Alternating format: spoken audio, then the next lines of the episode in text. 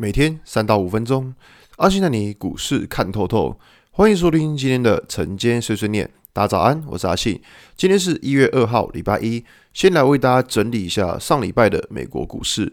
道琼指数下跌五十九点，跌幅零点一六个百分点。n e s t 下跌九十六点，跌幅零点六一个百分点。S M P Y 指数下跌一点二七点，跌幅零点二七个百分点。费城半导体指数下跌五点八七点，跌幅零点一五个百分点。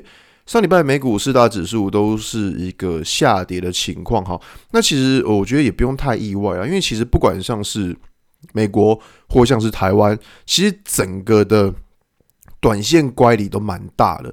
那其实像这种情况，我觉得说，呃，虽然说。以如果以整个比较长期的状况来说的话，目前就还是算一个多头走势。但所有的多头走势不代表它会一路往上，它中间不回去，不可能会有这种事情。没有一个股市会一路往上，中间不回档的。所以我觉得说，在短线乖离太大的时候，其实反而应该是要稍微的小心一下，看一下当下的状况是如何。因为毕竟我们知道。当短线乖离过大，个股或是指数就比较容易会出现回档的情况。尤其是我们可以看到，不管像道琼、纳斯达克、S M P 五百指数，或是费半，目前这四大指数都是在五日均线的下方。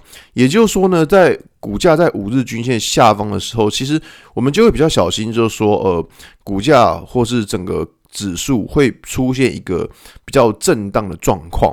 那当然，我觉得以目前的状况来说，就是。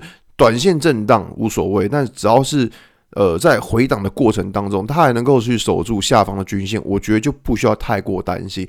只是说要大家去留意的一件事情，就是说当指数转弱的时候，个股也很有可能会被影响。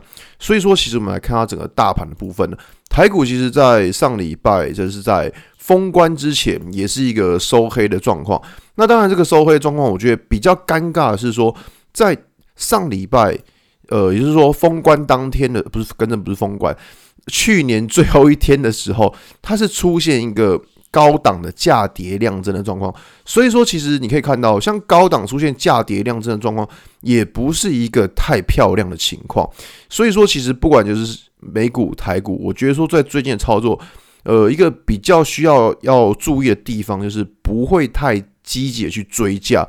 就有些个股，你发现，诶，它涨多了，盘中涨多了，你不会太积极的去追，因为你知道去追的情况之下，万一指数回档，那当然个股就一定会被影响到。所以我觉得这个是在最近的操作需要呃关注的部分，尤其是现在位阶其实真的不低。那你看指数一万八的位置，真的你要说它低嘛，这个位置绝对不低。所以说我觉得这个地方，嗯，是大家是要比较小心的。那另外一个，我觉得是。大家要留意的情况在于说，整个大盘的周线。OK，好，我们来看下大盘周线。从十二月初的时候，应该说从十一月底开始，大盘指数是一路的往上。你看，我整个十二月指数都在往上，但是我们可以看到每个礼拜的量都是越来越小，越来越小。所以说，这边大家去关注一个情况，就是说，当指数它量成交量放大的时候，它的位置到底是往上，还是往下，这个东西很重要，因为我们可以看到连已经连续四个礼拜量缩，也就是说，接下来出量的方向很有可能就是一个就是大家需要去关注的一个未来方向。如果接下来在周线它出现了一个价跌量增的状况，那当然对于整个指数或对于整个台股而言，都是一个比较不好的情况。所以说，我觉得在这个礼拜大家需要关注的就是说，在这个礼拜成交量放大的情况之下，指数。有没有办法能够继续创新高？这个是非常重要的关键。